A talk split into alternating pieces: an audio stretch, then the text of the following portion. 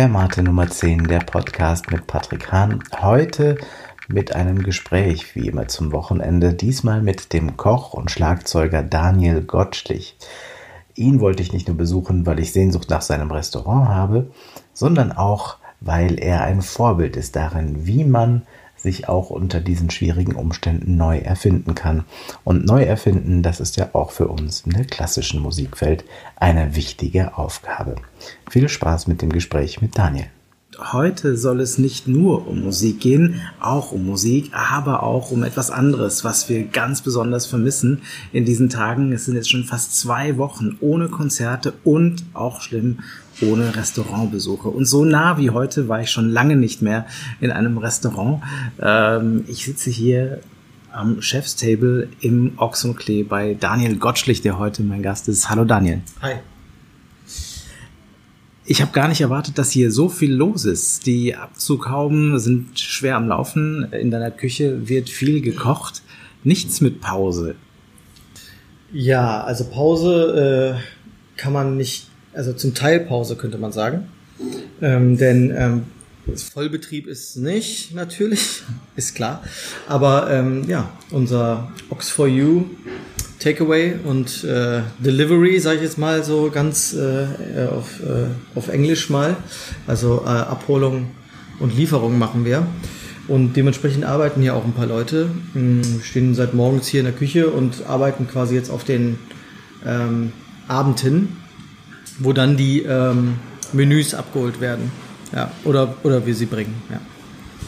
Ihr wart schon beim ersten Lockdown ganz schnell dabei und habt sehr schnell ein eigenes Konzept auf die Beine gestellt, Ox for You. Das war äh, ein sehr verspieltes Konzept, wo man ähm, selber dann die Teller möglichst schön anrichten sollte und war auch noch eine kleine Challenge dabei, also die Fotos dann bei Instagram raufladen. Und wenn man dann irgendwie den schönsten Teller hatte, hat man eine Box geschenkt bekommen.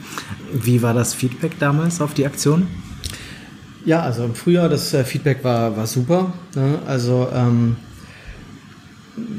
jetzt, ähm, ja, wir haben im Frühjahr ähm, mit diesem Konzept, denke ich, haben wir uns also weit abgesetzt von anderen.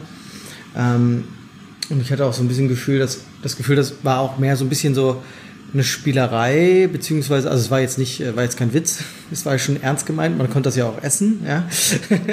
das haben wir oft bestätigt bekommen, ähm, dass das ähm, nicht nur Spaß gemacht hat, das anzurichten, quasi, diese einzelnen Komponenten.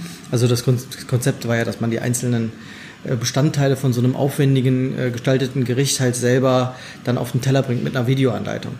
Naja, aber dieses Jahr Ach Quatsch, ich sage immer dieses Jahr, weil ähm, ich denke immer schon, das ist ein Jahr zurück, aber es war. Es fühlt sich auch schon an wie drei Jahre, ja. dieses 2020. Ja, das ist wirklich so. Aber jetzt im, im End, am, jetzt zu dem Zeitpunkt, wo ja wieder die gleiche, naja gut, also ähnlich, also Lockdown Light, wie auch immer. Für uns ist es Lockdown, kann man eigentlich sagen, ja. Für uns persönlich natürlich genau wie für alle anderen auch nicht, weil wir ja ganz normal rausgehen können und uns Sachen kaufen können im Laden und so. Und äh, das war auch so ein bisschen die Idee, ähm, dass wir das Konzept äh, diesmal so umstellen, dass man nicht mehr dieses extrem verspielt hat, wo man echt so vier, fünf Stunden für braucht, weil man einfach auch die Zeit hatte, weil sehr, sehr viele Leute waren halt nun mal einfach zu Hause und sind zu Hause geblieben. Deswegen haben wir dieses Mal was umgestellt.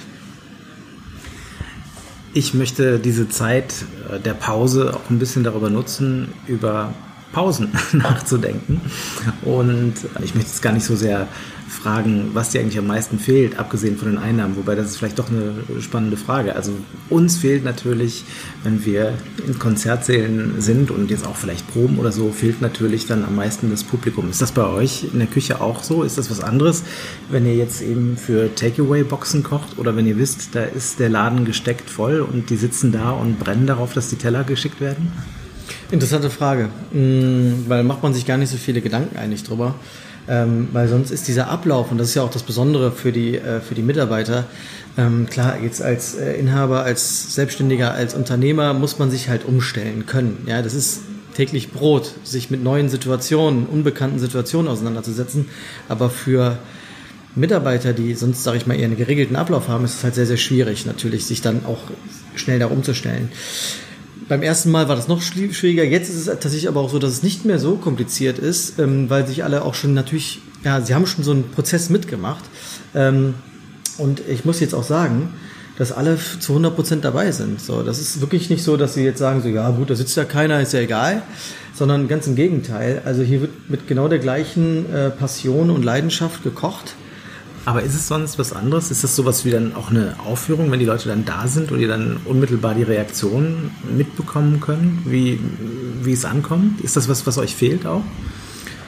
Ähm, ich muss sagen, äh, nein, nein, weil, weil wir die Rückmeldung auf anderen Wegen bekommen. So, es ist halt nicht mehr das direkte Feedback, dass mal jemand in die Küche reinkommt oder dass der Service das mitbekommt oder dass mal ein Koch angesprochen wird, wenn der ein Gericht rausbringt oder wenn ich draußen bin am Gast, mir der Gast das erzählt. Aber auf der anderen Seite bekommen wir das zurück durch E-Mails, durch Nachrichten bei Instagram, äh, bei Facebook. Ähm, persönlich, wenn die Leute das zweite Mal abholen kommen oder das dritte Mal, kriegen wir ein Feedback, wie war das beim letzten Mal. Und das ist ungefähr ja, das ist eigentlich das Gleiche.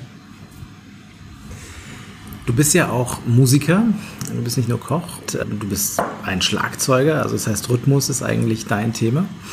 Welche Rolle spielt denn Rhythmus für dich auch bei einem Menü? Ist das was, wo du drüber nachdenkst äh, beim Gestalten von einem Menü? Also in welchem Rhythmus auch Gänge kommen oder sind Pausen in einem Menü? Ist das was, worüber du nachdenkst bei der Kreation? Nein. Sagen wir so, also so eine gewisse Art von äh, Rhythmus, ich glaube, äh, über so diese Abläufe in so einem äh, Restaurant, ich glaube ich, Patrick Hahn hatte da, glaube ich, mal was, äh, so ein Stück produziert. Wer ist das? ähm, das ist wirklich tatsächlich so, dass ähm, ähm, da ja sehr schon schön beleuchtet wurde, äh, ein Stück von Vito und dir ähm, wie so die Abläufe so und was es so für Rituale gibt. Und dazu gehört auch diese gewisse Art von Rhythmus. Ja? Ähm, klar steht jetzt kein Mitarbeiter und macht irgendwie ein Rhythmusgeräusch mit, äh, mit, äh, dem, äh, mit dem Messer und äh, wenn nur zur Musik, die vielleicht bei uns in der Küche läuft. Nee, also ähm, so normalerweise so ein Abend hat halt einfach einen, einen gewissen Rhythmus. Also diese Pause ähm, zwischen jedem Gang ja, das ist nicht unwichtig, klar. So, ich meine, jeder kennt das.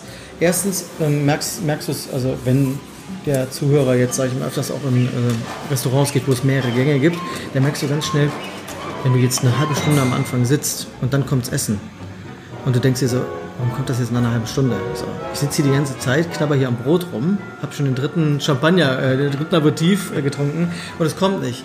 Es kann aus, ich weiß jetzt nicht warum, kann aus verschiedenen Gründen sein, aber es ist einfach für ähm, Mm, man braucht dieses gewisse Taktgefühl auch, so dass man, also unser, unsere Philosophie oder meine ist halt, dass man sich hinsetzt und eigentlich direkt was bekommt. Ja, also das heißt, unsere Appetizer, die wir sonst, sage ich mal, am Gast, ähm, dann unsere sechs Geschmacksqualitäten, das ist ja eher mein Thema, ne, wie, als wie jetzt, sage ich mal, meine Leidenschaft, äh, Schlagzeug, Rhythmus und so äh, da einzubinden. Aber nichtsdestotrotz, also dieser Rhythmus, es ist wichtig, dass äh, der Gast halt bei uns, dass man, dass man also relativ schnell in den Abend einsteigt. Und ich glaube, damit ähm, hast du auch so, das ist genauso wie wenn du von der Bühne stehst und erstmal 50 Minuten auf die Band warten musst. Ja, äh, es ist, weißt du, was ich meine? Ne? Ähm, genauso wie wieder dazwischen. Ne? Also wenn du diese Unregelmäßigkeit hast, ist es, glaube ich, irgendwie ähm, nicht so angenehm. Du hast eher so dieses, ich krieg was, musste ganz lange drauf warten. Auf einmal kriege ich den zweiten Gang innerhalb von drei Minuten. Dann denkst du dir, wieso kommt der jetzt so schnell? Und dann kommt der nächste wieder erst in 40 Minuten und du denkst dir so, Mann, wo ist denn hier der Rhythmus? Aber wenn du eher so einen Rhythmus flaust wie wir, ähm, dass man sagt, okay, zwischen jedem Gang sind so 8 bis 10 Minuten. Dann hast du natürlich so immer wieder auch so etwas, wo du dich drauf einstellen kannst und du kannst dich immer wieder so, so ah, jetzt könnte es eigentlich, ah, da kommt es ja schon. Das ist so das, was, äh, wie wir mit dem Rhythmus quasi im Menü umgehen.